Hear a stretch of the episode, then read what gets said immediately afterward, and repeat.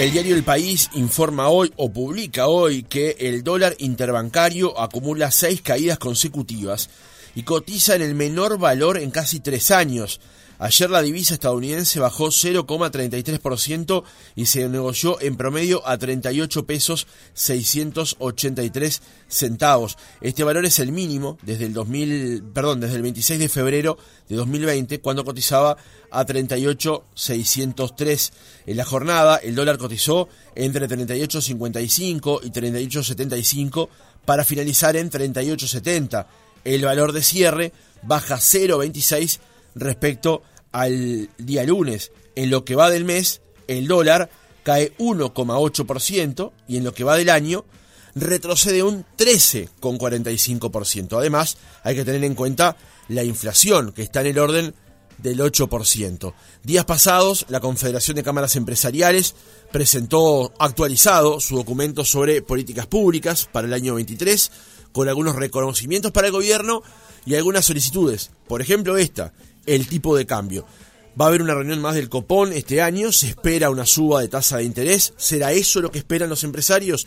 Estamos en comunicación justamente con Juan Martínez, presidente de la Confederación de Cámaras Empresariales. Martínez, ¿cómo le va? Buen día. Buen día, ¿cómo andan? Un abrazo grande a ti, a Rosana y a toda la audiencia. Muchas gracias por acompañarnos esta mañana, Martínez. ¿Cómo está viendo la evolución del tipo de cambio aquí en Uruguay? Complicadísima. Eh, a ver, por varios lados porque esto es un combo, inflación, tipo de cambio, es un combo, ¿no? Y a veces este yo entiendo que es difícil eh, armonizar ambos elementos, este, sobre todo en un contexto internacional crítico, pero sin duda afecta a la economía, afecta a las exportaciones, afecta a la competitividad eh, frente al mundo de nuestra, nuestra producción y, y nuestros bolsillos, ¿no? Solo los empresarios, creo que de todos.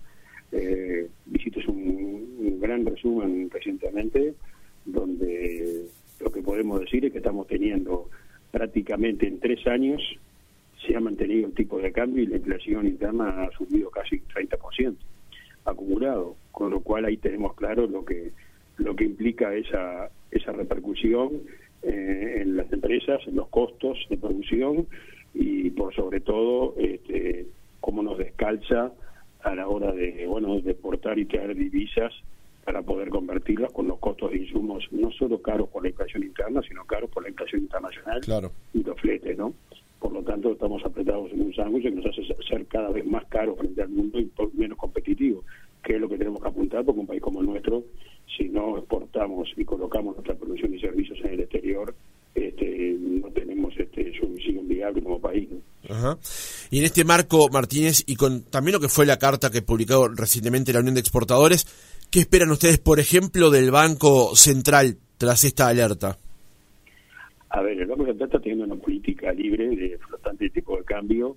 Creo que tiene que ser un poco más flexible en ese manejo, eh, porque evidentemente eh, de ser transparente el mercado teniendo eh, una inundación de dólares provenientes de inversiones o colocaciones este, o las propias exportaciones. Entonces, acá hay un tema que, que así como el Banco Central, el manejo de política monetaria, ha subido la tasa de interés en pesos para frenar la, la inflación, eh, bueno, hay que tener cuidado, si no lo que tenemos que hacer no es sacar dólares de plaza de circulante y también ofrecer una tasa de interés altas en dólares para que salgan de la circulación y, pueda eh, subir el valor sin afectar eh, a, la, inflación.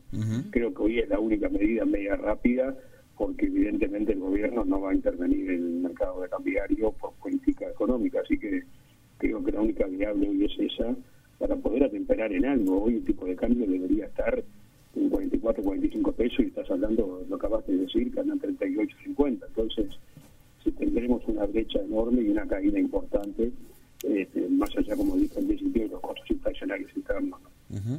Ahora, Martínez, siempre hay una tensión en estos temas entre la inflación y el tipo de cambio. Obviamente, un tipo de cambio bajo complica las exportaciones y lo deja fuera de competencia, como usted lo ha dicho recién, pero también un tipo de cambio más alto genera inflación, lo que afecta finalmente a los bolsillos de aquellos que cobran salarios en pesos.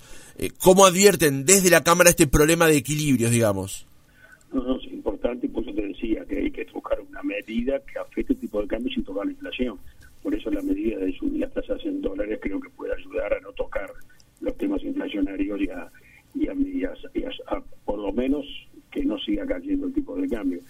Evidente que también el tipo de cambio, como, como bien decís, eh, afecta positivamente para un lado y negativa para el otro. También al país le afecta positivamente en cuanto que está consiguiendo dólares baratos para pagar la deuda externa. Eh, y eso tampoco es menor y lo pagamos todos los uruguayos. El tema es buscar el justo equilibrio para poder tener competitividad, porque para tener eh, divisas, para poder comprar, para pagar deuda, hay que generar, hay que generarlas antes. Y está difícil generarlas cuando no somos competitivos para exportar y poder traer divisas, o no somos competitivos con la inflación y tenemos la situación de los comercios de frontera que tenemos una relación de 5 a 1 y están cayendo las ventas, por lo tanto van a caer los impuestos y vamos a recaudar menos. Entonces es todo un equilibrio macroeconómico importante de mejorar de tratar de que no seamos caros para pagar la deuda, no generar inflación y que no perdamos competitividad. Menudo, menudo ahí este esquema que es lo que tienen que trabajar a nivel de Banco Central y la política macroeconómica del país para poderlo llevar adelante. no Es evidente que nadie pretende ser el, que ojalá el tipo cambio esté a 50 mangos para que todos estemos bien, los empresarios, sino que tenemos que buscar un punto de equilibrio justo para que la balanza se equilibre. Em, le quiero hacer una pregunta, Martínez, que no tiene estrictamente que ver con su área, pero probablemente pueda ser un ejemplo para graficar lo que usted plantea.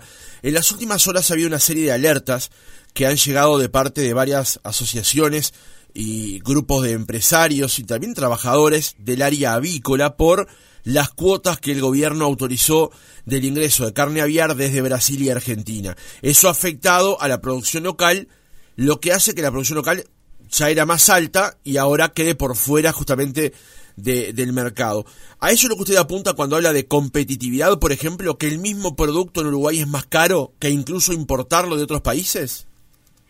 Sí, realmente es eso, porque los costos de producción nuestros son caros.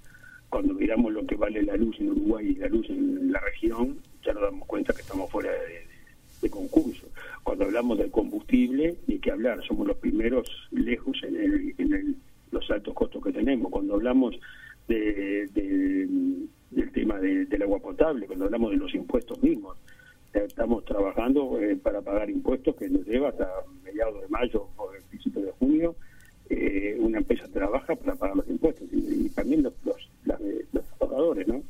Entonces digo, es un, es un peso muy grande que tiene el Estado, que la única manera de abatirlo es por dos caminos. Uno, bajar los niveles de informalidad, que si bien se han bajado dos puntos, pues ya estamos lejos, estamos en un 23% de informalidad global de toda la actividad económica, y por otro lado, este, bueno, mejorar los niveles de ingresos. Y para eso precisamos abrirnos al mundo y exportar. En la medida que no podamos abrirnos y bajar aranceles a la exportación, mejorar los cupos, que en este caso son los que están afectados con la región para colocar nuestros productos, va a ser imposible ingresar divisas y que nos permita estar en mejores condiciones. Bien, Martínez, días pasados la Unión de Exportadores había emitido un comunicado por eh, esto que estábamos hablando, ¿no? Por la preocupación que tenían por la fuerte caída del dólar. Allí, una de las cosas que solicitan es eh, modificar el rumbo de la política monetaria que viene llevando adelante el Banco Central del Uruguay, que es algo de lo que hemos venido hablando hasta ahora. En este, en este sentido, ¿ustedes en este momento qué pretenden del gobierno? No, a ver, nosotros no podemos decirle al gobierno qué tiene que hacer, para eso están y son elegidos y son los técnicos de la materia. Lo que sí está claro que, que tenemos que buscar que la inflación se contenga, por eso las medidas antiinflacionarias han sido relativamente exitosas, por lo menos no seguimos viviendo en un contexto internacional inflacionario, eh, como pocas veces visto, por hablar de tasas de inflación del 9% en Europa, en Estados Unidos, no es común. Eh, y, pero por otro lado, que el sector exportador esté contemplado con los tipos de cambio. Entonces, lo lógico sería que el sector exportador tenga un tipo de cambio diferencial para poder insertarse en el mundo y ser más competitivo trae divisas y se recupera vía recaudación impositiva. El tema que tenemos claro que el gobierno no, no toma ese camino de, tipo de cambios diferenciales o de intervención en el mercado de cambios y ahí la única herramienta que le está quedando para, para manejar es la tasa de interés en dólares. Juan Martínez, presidente de la Confederación de Cámaras Empresariales, gracias por haber estado otra mañana con nosotros.